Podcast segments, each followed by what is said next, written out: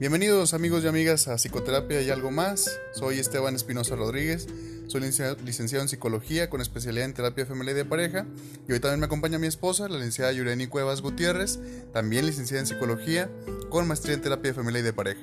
Hola otra vez.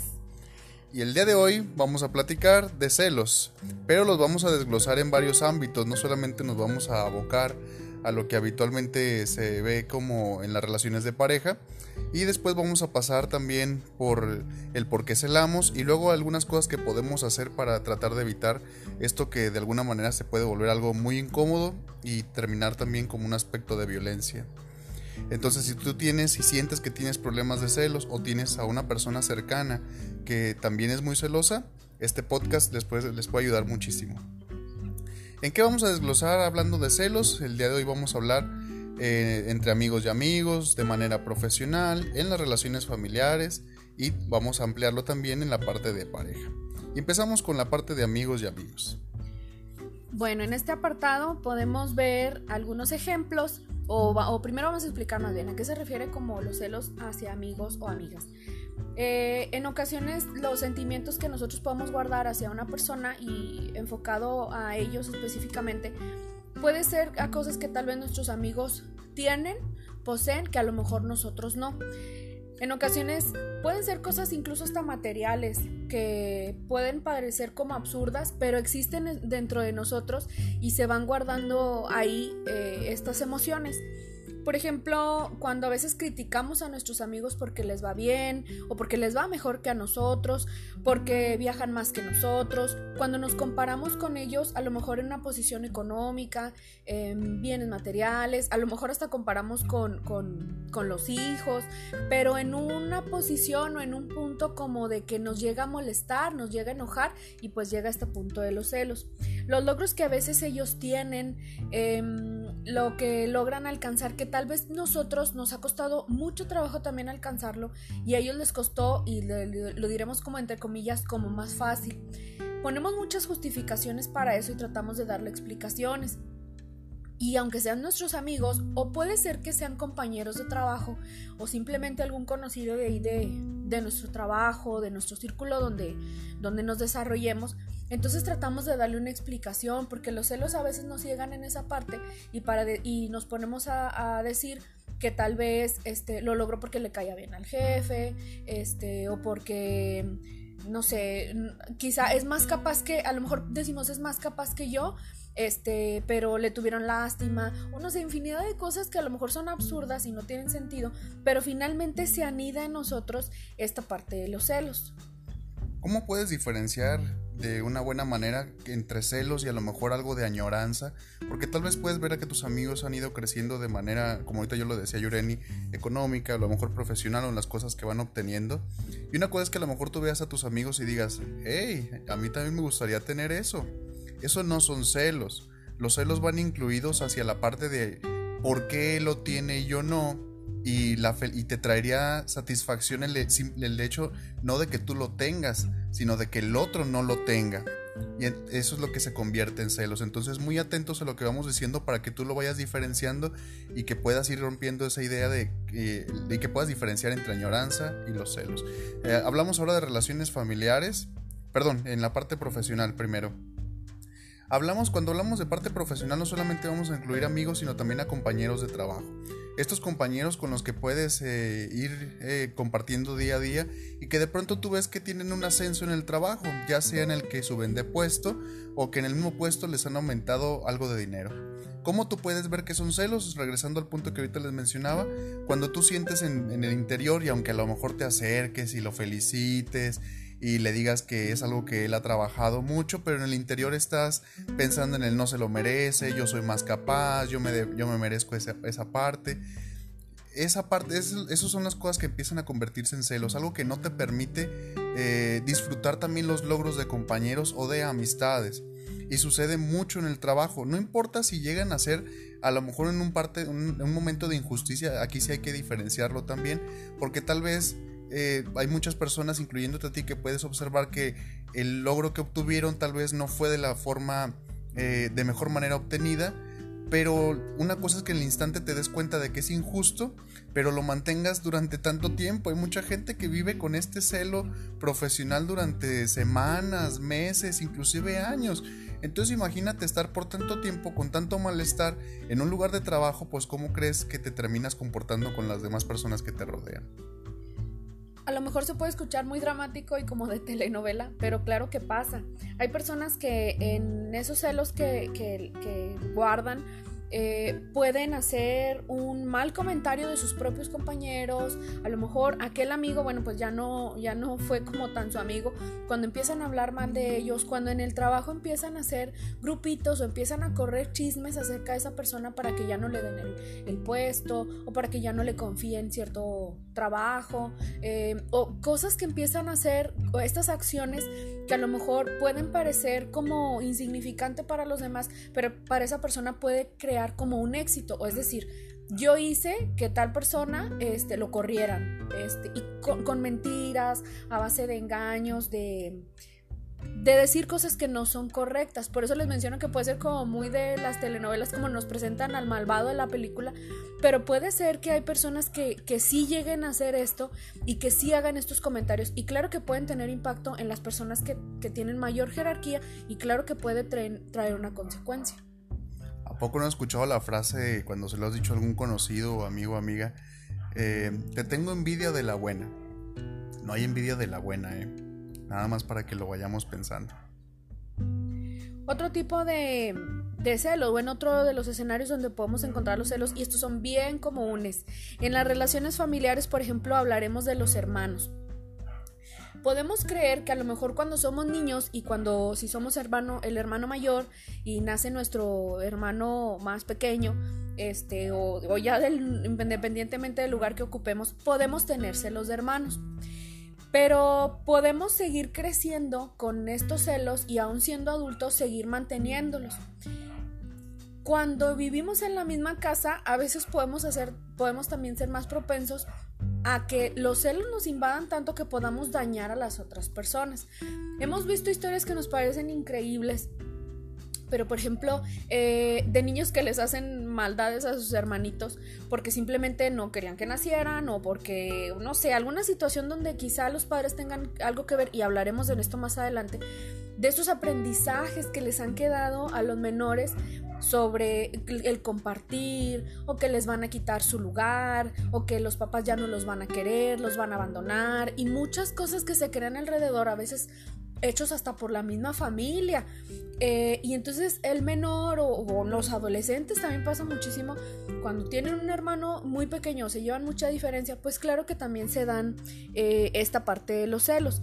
Cuando a veces los padres también hacen diferencias que son, pues sí son obvias, y a un hermano le dan más que a otro, le dan más oportunidades, le pueden dar más tiempo, más dinero, más oportunidades, eh, más amor y entonces es una confusión muy grande porque los padres luego dicen es que a todos los quiero por igual o es que a todos este, les estamos dando, ofreciendo lo mismo, pero la realidad es que quizá pocas personas van y le preguntan a ese hijo directamente si eso es realmente lo que siente.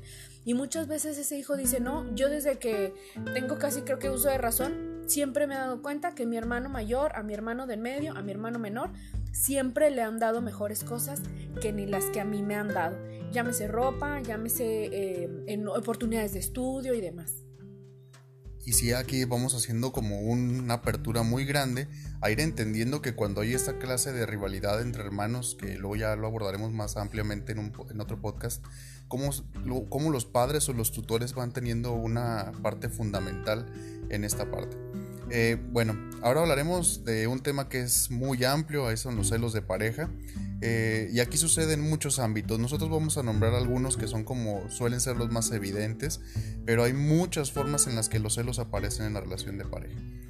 Eh, en, las, en, las, que más hemos visto nosotros, por ejemplo, son las formas de vestir, que son como cosas en las que la pareja se fija mucho en el, eh, si es, específicamente de hombres hacia mujeres, por ejemplo, si el tipo de falda, el tipo de blusa, hasta dónde llega, eh, si te pusiste el perfume o no, él también a los lugares a donde va, las amistades que tiene, muchas veces pasa que eh, tanto en hombres y mujeres hay, amistades que no se agradan. El problema acá no es que no te agraden, acá la diferencia es qué vas a hacer con eso. Porque muchas veces en la parte de tener celos hacia esa otra persona, que es, es mera fantasía, ahorita lo vamos a explicar, eh, tratamos de que nuestra pareja termine haciendo lo que a nosotros parece que nos va a hacer felices, que es que la otra persona desaparezca. Ahora, esto es como yo les decía, una ilusión porque ahí queda ese miedo también y en ocasiones hasta resentimiento. Hablamos también en lo que pasa en pareja con los celos, con el celular. Ahora que la, tecnología también es un punto fundamental y ahora en cuarentena mucho más, el qué tanto tiempo estás en el teléfono, qué estás haciendo, con quién estás hablando, si son con estas personas que no me caen bien, eh, si tengo o quiero tu contraseña, y, ahí entramos también en una parte muy amplia de cómo consigo la contraseña de, mi pareja. Yo he escuchado historias tremendas para conseguir las contraseñas de, de, su pareja, en donde se fijan, por ejemplo, en los patrones así a través de la luz eh, para ver cómo está marcado o sin que, eh, así que sin que se dé cuenta el otro está viendo cómo es la contraseña, en fin, muchos aspectos. Y hay parejas que también, según, eh, según en su acuerdo, ellos se pasan la contraseña sin tener problemas, lo cual no vamos a discutir en acuerdos. Acá es más bien en qué momento lo puedes desbloquear entendiendo que no es algo propio. Hay personas que pueden justificar esto diciendo que bueno, si mi pareja o esta persona no está ocultando nada, ¿por qué no pasaríamos o no tendríamos la contraseña el uno del otro? Si no estamos escondiendo nada, pues yo puedo esculcar. No, fíjense lo ilógico que es esto. Aún mi pareja me proporcionara la contraseña de algo personal, no implica que yo puedo llegar y tomar el teléfono y desbloquearlo cuantas veces quiera. Porque tal vez el acuerdo es si te la paso, porque tal vez eh, si te pido que llames a alguien o pongas música en algún reproductor eh, o que hagas algo en el teléfono, que le mandes un mensaje a alguien más. Y tal vez para eso nos pasamos la contraseña, pero no la pasamos eh, para que el otro esculque, porque ahí sí sería infringir de gran manera la parte personal del otro. El problema con todo esto es que cuando se va haciendo seguido o aunque se haga por primera vez, todo lo que está mencionando Esteban es porque cae en el control. Como dice Esteban, ya no nada más es como por lo que se te ofrezca, ¿no? Este, una llamada o por favor ayúdame a contestar un mensaje, no sé, y pues te doy mi contraseña, no hay ningún problema, pero cuando ya esculcas y lo haces a través del control, una cosa te va a ir llevando a la otra. Y entonces a lo mejor solamente al principio era dónde estaba el directorio telefónico, pero después vamos a ir a los mensajes y al WhatsApp y, en, y, a cada vez más cosas a la galería de fotografías o no sé.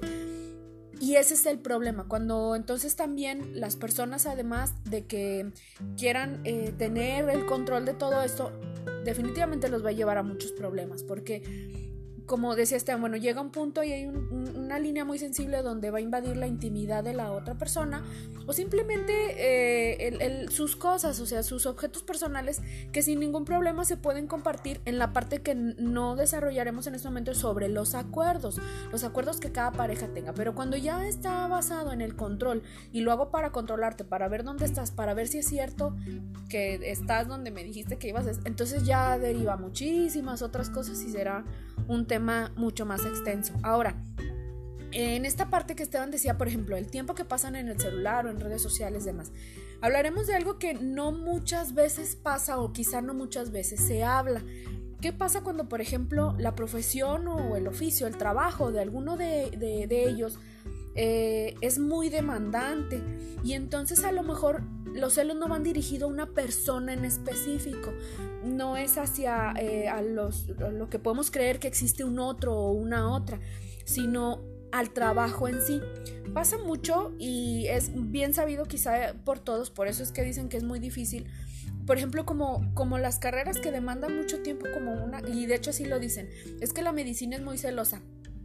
Bueno, a lo mejor la medicina es celosa porque así debe de ser, pero también las personas que están involucradas en este tipo de, carreras, o por ejemplo las personas que trabajan bajo turnos, eh, o que tienen que recibir una llamada en la madrugada y tienen que salir corriendo, aunque ni siquiera sea un, un trabajo como los médicos, como todos lo ubicamos, también podemos tener muchos celos de eso, del tiempo que le dedican eh, a, a, su carrera. Pasa mucho, bueno, no necesariamente tienen que estar casados, o sea, sino desde el, desde el principio, eh, a lo mejor cuando se establecen estas relaciones de noviazgo o de amistad, donde claro que ha llegado a pasar que dedican más tiempo a la relación eh, personal de, pareja y dejan desobligados, o, o perdón, dejan, ¿cómo se dice?, de sus obligaciones.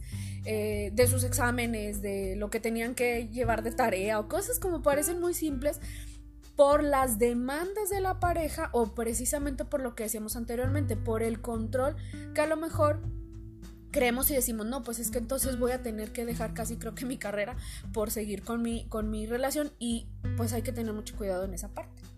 Sí, y ahorita hemos tocado temas tal vez hacia un grupo de personas que a lo mejor ya son mayores de edad, pero claro que los celos se dan a, en rubros hasta de ya de adolescentes y tal vez hasta de un poquito más jóvenes. Eh, obviamente se expresan de diferente manera, pero tendrán la misma base emocional. Cómo se observa en jóvenes, por ejemplo, en Instagram, si subiste una foto con alguien más o tal vez no reaccionaste a la foto. O subí una foto en Facebook o hice un estado en Facebook donde no le diste me encanta y nada más le diste like. Y eso, pero yo veí que fulanita o fulanito si te dio me encanta o, o, una foto donde salimos tú y yo juntos le dio me divierte y entonces las reacciones de Facebook, de Instagram y hasta de Twitter eh, se vuelven muy importantes, fundamentales o por qué no tienes una foto conmigo en Facebook de perfil, por qué en los estados de WhatsApp no me nombras o yo veo que en los estados de WhatsApp parece que se lo dices a alguien más y entonces nada más cambia como la, la forma generacional pero la misma base tendrá.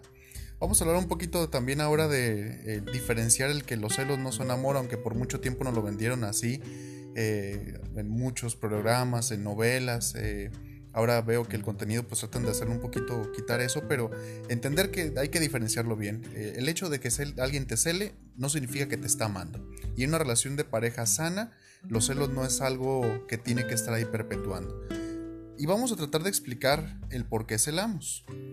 Bien, ahorita hablábamos eh, algún ejemplo por ahí para que quedara un poquito más claro. Por ejemplo, cuando hablábamos de, de, la forma de formas de lo más básica y lo más simple, donde nosotros a lo mejor así aprendimos que teniendo el control de la otra persona, como decía Esteban, ah, es porque lo amo, este, celándolo es porque, porque significa que sí lo quiero. Pero eso no es una idea que de pronto un día en la mañana nos levantamos y surgió. Puede ser desde aprendizajes desde la infancia o alguna experiencia que a lo mejor por alguna razón eso fue lo que nosotros quisimos aprender. Porque hablamos de la infancia de los padres, porque mencionaba hace un momento, en ocasiones cuando los padres eh, hacen esta diferencia de hermanos o esta diferencia eh, con, con, otros miembros de la familia, claro que se va guardando un resentimiento o algo dentro de esas personas que después, vuelvo a repetir en una forma de lo más simple, que pudiera parecer de lo más simple, pues se vuelve a repetir en una relación de pareja. A lo mejor la persona ya no es que tenga celos propiamente en sí, en sí del hermano o que le regalaron un juguete más que a él, sino que se convierte en otra forma diferente, pero a nivel de, puede ser en la adolescencia o en la vida adulta y principalmente donde lo vemos pues es en la pareja. Claro, y si además tú vienes de unos padres o tutores con quien sea que te hayas eh, criado, donde los celos estaban muy presentes, donde tal vez tenías un padre que era muy celoso o controlador, o una mamá que también era así, muchos de lo que pasa cuando somos pequeños tendremos a copiar, pero no solamente por el ver que alguien es celoso, sino por lo que implica que un padre o un tutor sea celoso, porque implica que mucha de la energía que ellos tienen será para tratar de estar controlando al otro y entonces se desvirtúa la, la, la atención hacia la crianza. Y otra de las cosas en el por qué celamos tiene que ver con ese punto y es un término que, que se llama vaciedad emocional siguiendo con la parte de tener papás que tal vez fueron muy celosos o que estaban muy ocupados con otras cosas, en la desatención con la que crecimos, tal vez también por otros tutores, produce también que haya esa sensación como de, de estar vacío, de, de que algo falta dentro de ti. Y entonces cuando nos sentimos vacíos tendemos a querer llenar ese vacío con otras personas. Si lo vamos a especificar a una relación de pareja, cuando yo lleno ese vacío emocional que fue creado desde muy pequeño y de pronto pienso que se llena con, esa, esta, con esta persona, el problema es que las personas no están para llenar esos huecos emocionales. Es un hueco inconmensurable, es como, imagínenselo como un, un hoyo negro. Entonces cualquier cosa que pongas ahí hacia personas, todo se va a ir. Y no, aunque tengas un momento de bienestar, inevitablemente en algún instante volverás a sentir ese vacío emocional.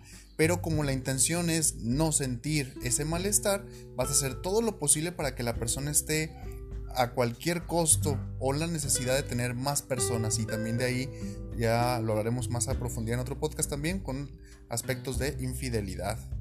Sin embargo, por el otro lado tenemos la desconfianza, porque también si nos han enseñado esta parte de desconfiar de las personas, entonces dice Esteban, bueno, por un lado podemos tener este sentimiento de vacío, pero entonces desconfiamos de la gente. Y entonces, ¿qué pasa cuando desconfías de la gente? La cuestionas constantemente, le quieres controlar, le celas, eh, por muchas ideas que nos han dicho, probablemente desde la infancia o en la adolescencia, eh, el clásico que todos conocemos de que es que todos los hombres son iguales porque todos los hombres mienten, que las mujeres somos muy hábiles para, para poder mentir y que no lo crean, que tenemos estrategias y formas para que los hombres, este, les digo, cuando estamos haciendo una mentira, no lo crean y todo va a estar bien. O sea, muchas ideas que a lo mejor eh, quizá no, son precisamente los padres, sino de las personas a, lo mejor cercanas a nosotros que nos dicen este tipo de cosas y entonces nosotros nos empezamos a sentir desconfiados. ¿Qué pasa cuando la persona tiene una pareja y empieza a desconfiar y lo cela? Bueno, cuando, cuando, los, cuando los celos están presentes, pues claro que a nadie le gusta vivir con alguien que, que, que, que, desconfíe de uno mismo y más si se supone que es la persona que tú quieres, pero entonces la alejas un poco porque inevitablemente este sentimiento desagradable, desagradable o esta emoción de, un poco desagradable que no nos gusta vivir con ella, pues nos va a hacer como este alejarnos un poquito de, de, esa emoción. Pero entonces por el otro lado, si se encuentra el vacío, va a haber algo que nos puede volver a regresar. Y entonces puede ser un círculo ahí de nunca, el de nunca acabar, como dicen, donde tengo el vacío, pero necesito seguir confiando, confiando entre comillas en alguien, pero al final de cuentas desconfío. Esto no significa que sea como eh, que jamás se le pueda quitar a una persona como si fuera algo incurable o algo que jamás se pueda manejar. Simplemente es darse cuenta de cómo ha venido pasando, probablemente de dónde surgió y cambiar esos hábitos eh, a mejores hábitos. Y, si se fijan en estos puntos que les acabamos de mencionar, en el por qué celamos, convergen en una emoción que es la que habitualmente conlleva mucho malestar. Y es el miedo. El miedo a estar solo, el miedo a, como ahorita decía bien Yureni, a tener otra vez ese malestar que a lo mejor ya tuvimos en el pasado, a revivirlo en el presente. Y entonces pues hacemos muchas cosas como las que ya mencionamos. Pero bueno, no todo es malo y podemos hacer cosas para también poder estar mejor con la parte de los celos. La primera parte de recomendación que nosotros les damos para poder, para poder eh, superar esto de los celos es acudir con un profesional. Eh, claro que un profesional de la salud que te pueda acompañar, que te pueda ayudar a poder darte cuenta de las cosas que estás viviendo, por qué te está pasando, de dónde proviene y que de esa manera encuentres eh, la sanación interior y salud mental que requieres para que puedas tener una vida más agradable, mucho más tranquila y apacible. En ocasiones, bueno, no todas las personas quieren, están dispuestas o se sienten listas para ir a terapia. Bueno, ¿qué es lo que pasa? Y es lo que muchas personas hacemos. Pedimos un consejo a alguien. Y cuando hablo de consejo me refiero a lo siguiente. Cuando uno eh, se empieza a dar cuenta que lo que está sintiendo a lo mejor no, es lo más eh, afortunado y agradable, platicarlo con alguien más nos puede crear esa retroalimentación. Alguien que nos pueda decir, oye, este, yo creo que es lo que estás haciendo si está mal, y entonces que nos proyecte como, como un espejo que diga, ah, no me había dado cuenta que esto estaba mal. Claro que, que lo hacemos constantemente y habría que cuidar solamente este, cuando en ocasiones hay personas que se los contamos y lejos de que a lo mejor nos puedan decir que eso está mal o que nos motiven a cambiar, este, nos ayudan más bien a, hacer, a hacerlo más grande, este, o nos dicen que tenemos razón y que y hasta nos dan tips, ¿no? De cómo poder celar más a la persona o controlarlo.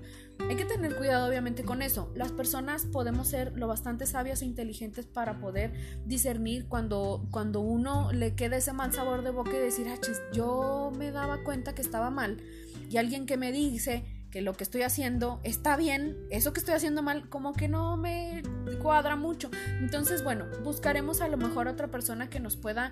Eh, decir o que nos pueda, por eso lo menciono como aconsejar, porque entre amigos o familiares pues se vale que lo podamos hacer. La retroalimentación, definitivamente el hablarlo con alguien, porque esa es otra. Celamos y decimos es que yo estoy bien.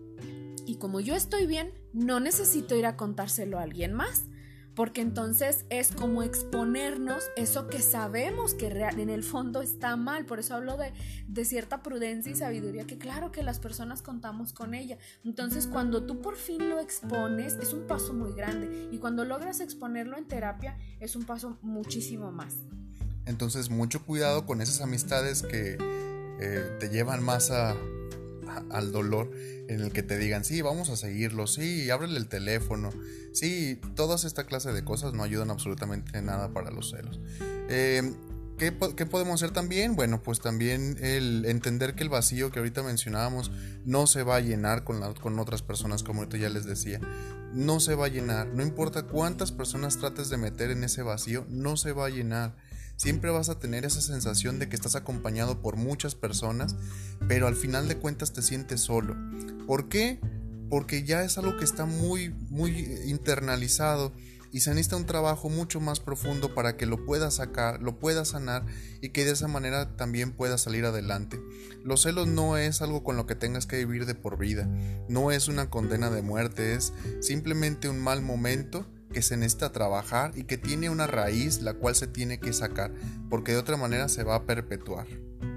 Probablemente eh, uno de los primeros pasos, como decíamos, si externarlo ya puede ser un, gran paso para, para, la persona que lo está sintiendo, cuestionárselo va a ser otro. De pronto decir, ¿estaré bien? ¿Estará bien lo que estoy haciendo? ¿Por qué probablemente lo estoy haciendo? A lo mejor no se va a ir así a buscar en lo más profundo de, su infancia, o pero simplemente las respuestas las puede tener en el presente y en lo más evidente. Decía Esteban hace rato en un ejemplo eh, donde quizá eh, tuvimos un padre o una madre que fue celosa, entonces por ahí podemos encontrar cuando, cuando tú te cuestionas acerca de ti mismo y sobre tu familia y entonces a lo mejor tú dices, bueno, este, mi mamá era muy celosa, pero eso no significa que yo lo tenga que hacer, eso no significa que yo tenga que repetir lo mismo porque no es la misma historia que vivió mis padres como pareja y yo en la actualidad este, en mi relación de pareja, sino que puede haber modificaciones. Con el simple hecho de darse cuenta y hacer muchas otras cosas más de las que estamos hablando, pero por lo menos ya tenemos una puerta abierta para decir, ok, ya me di cuenta probablemente de dónde eh, pudo haber surgido esto o lo que yo pude haber vivido como una experiencia muy desagradable y desafortunada, pero no tiene por qué repetirse una vez más. Si yo no hago lo mismo para que sucede, pues no tiene por qué repetirse. Y como última recomendación te damos un pensamiento y es entender que este miedo a la soledad, esa sensación de soledad que te puede dar, si tú decides frenar este llenado de personas en este vacío emocional y de alguna manera sientes que empieza a, llenarte de la soledad, entiende que la soledad no te comerá, porque en la soledad solamente estás tú. No hay nadie que te va a hacer daño, solamente estás tú. Y conforme tú lo vayas sanando, te vas a, vas vas a empezar a mejorar tu relación contigo mismo y te te darás cuenta que de pronto la soledad no es tan mala la soledad no implica ser un ermitaño, la soledad no implica alejarse de las personas, la soledad implica saber estar contigo mismo en los momentos para ti mismo. Y ahí es el momento de seguridad más grande, nada más que de alguna manera te han enseñado que cuando tú estés contigo mismo, algo muy malo te va a pasar. Y nosotros te recordamos que eso no es verdad. Bueno, pues con esto fue todo amigos. Muchas gracias por habernos escuchado. Me despido. Nos vemos la siguiente semana. Cuídense mucho. Los queremos. Bye.